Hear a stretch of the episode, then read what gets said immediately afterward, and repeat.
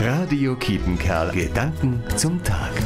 Immer wieder auf meinen Spaziergängen um Nottuln oder bei den Radtouren in den Baumbergen entdecke ich die Schönheit unserer Landschaft. Ein Reiz, den auch die unmittelbare Umgebung meines Wohnortes ausmacht.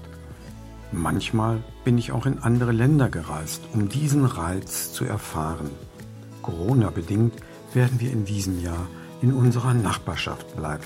Ich finde das spannend, immer wieder auf neuen Wegen durch das Altbekannte zu gehen. Es hat auch noch etwas anderes. Keine anstrengende Anreise im Stau, keine anstrengende Rückkehr wieder im Stau. Es gibt so viel Schönes in unserer direkten, unmittelbaren Nachbarschaft. Immer wieder gilt es das zu entdecken, auch nach Corona. Dann können wir unsere Schöpfung loben und erhalten. Jürgen Saget, Diakonin Nottuln.